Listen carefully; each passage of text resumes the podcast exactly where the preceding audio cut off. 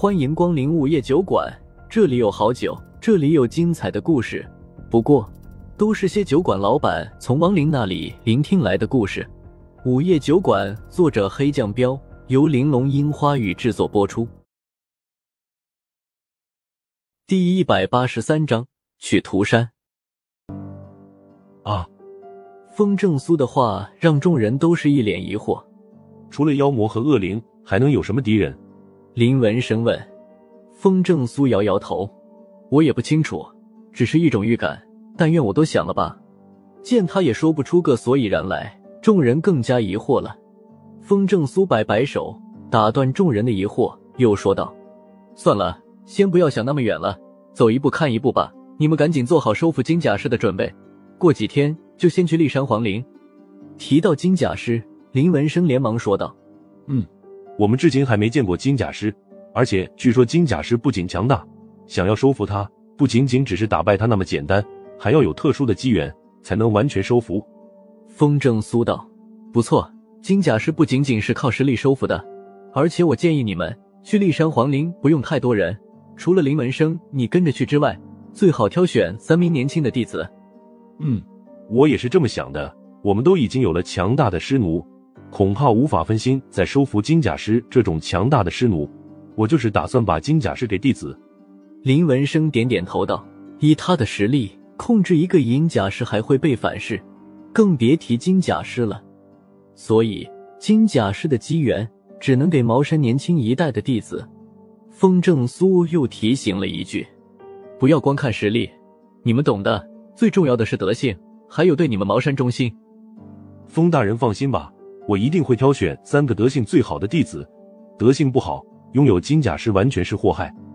林文生表情凝重的道：“嗯。”风正苏点头：“那你们就好好挑吧，我得先去涂山一趟，等回来就带你们去骊山皇陵。”涂山，那不是狐妖一族的地方吗？大人，你去那里干嘛？听到涂山这个地方，大长老一愣，连忙问。不等风正苏开口，林文生就没好气的瞪了大长老一眼，道：“不该问的就别问。”道门中的大佬，谁都知道风正苏以前特别风流，别说勾人的狐狸精了，哪怕是女鬼也有几个勾勾搭搭的。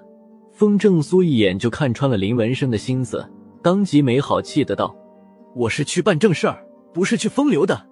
关于风流这点儿，他是真的冤，他真没有处处留情。”不然早就孩子一大堆了。林文生那张满是褶子的阴沉老脸露出了一个猥琐的笑容。嘿嘿，大人不用解释，我懂。风正苏翻了个白眼，算了，越描越黑，由他们怎么想吧。最快三天，最迟半个月我就回来。你们赶紧挑人吧，我走了。摆摆手，风正苏起身准备离开。林文生没有强留，认真的道：“嗯，我会严格挑选弟子的，大人放心。”二爷走了，风正苏嗯了一声，然后喊上柳二爷，就直接离开了茅山大厦。走出茅山的大楼以后，柳二爷识趣的没再提茅山的事，问道：“少爷，咱们现在去哪里啊？去找主人吗？”风正苏摇摇头道：“先去涂山。虽然他现在也想去找胡依依，可实在不知道她在哪里，像个木头苍蝇一样去找人，还不如先办正事，等成为了真正的扛旗人。”完全可以发动更多的人去找胡依依，那样肯定比自己一个人找的效率高得多。柳二爷愕然了一下，连忙应道：“呃，好吧。”说着，二人就直接离开了白月城，朝着前段时间路过的那棵大树赶了过去。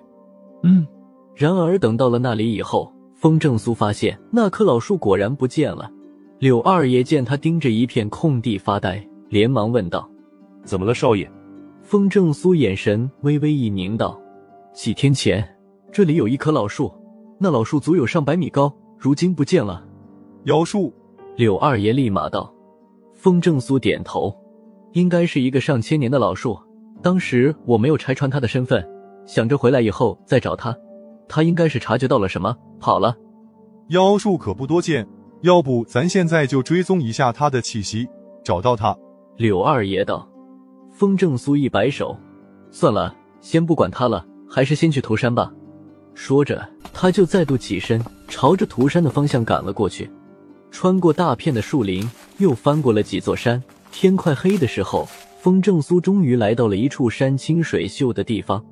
看着面前秀丽的山，柳二爷忍不住的感慨道：“这山好小，不过好漂亮。这座山很矮，而且特别小，也就能住个几百只妖。不过风景真的很好，远远的有着一处冒着白气的地方，似乎是一个温泉。山脚下。”有一块小石碑，上面写着“涂山”两个字。风正苏白了他一眼，道：“废话，这是涂山一族的地盘，他们数量不多，要那么大的地方干什么？涂山老母全族也就百十个族人，他很识趣，没去找那些风景秀丽巍峨的大山安家，而是来了这个不显眼、有些偏僻的地方。不过，涂山的周围倒是有高耸入云的大山。”想必那些大山都是熊老二之类的蛮腰带的地方。就在这时，风正苏忽然听到不远处传来一阵女人的笑声。不一会儿后，他就看到四个妖娆万分的女子正两人抬着一桶水，嬉笑着走了过来。四个女子都很漂亮，尤其是她们大大的眼睛、弯弯的眉毛、微微上翘的嘴唇，带着一股天然的魅惑感。只是在他们身后。都拖着一条毛茸茸的尾巴，也不知道主母怎么想的，居然同意涂山娇娇那妮子和那个张大憨留在了咱们涂山。是啊，不但同意了，还让我们伺候他们呢。哎，早知道我也找个俊俏的男子了。哈哈，我看你是思春了吧？怎么羡慕人家娇娇啊？哼，当然羡慕了，我都修炼上百年了，还没尝过男子是什么滋味呢。哈哈。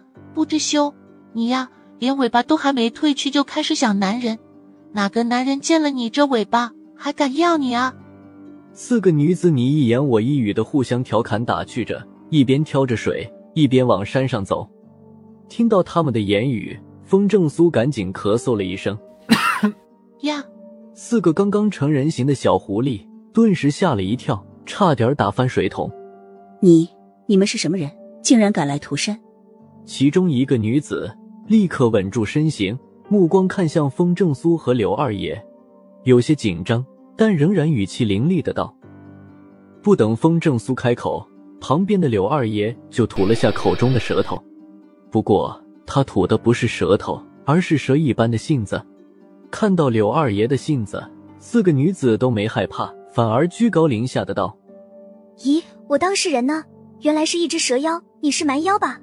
风正苏没好气的瞪了柳二爷一眼，嫌他多事，然后连忙拱手问道：“小姐姐，涂山老母在吗？”“咦，主母没让招你们这些蛮妖来啊？”一个小狐狸打量着风正苏道：“让他们上山。”就在这时，一道带着幽怨的靡靡之音突然响起，似乎是在咬着牙的情况下发出的。又到了酒馆打烊时间，下期的故事更精彩，欢迎再次光临本酒馆听故事。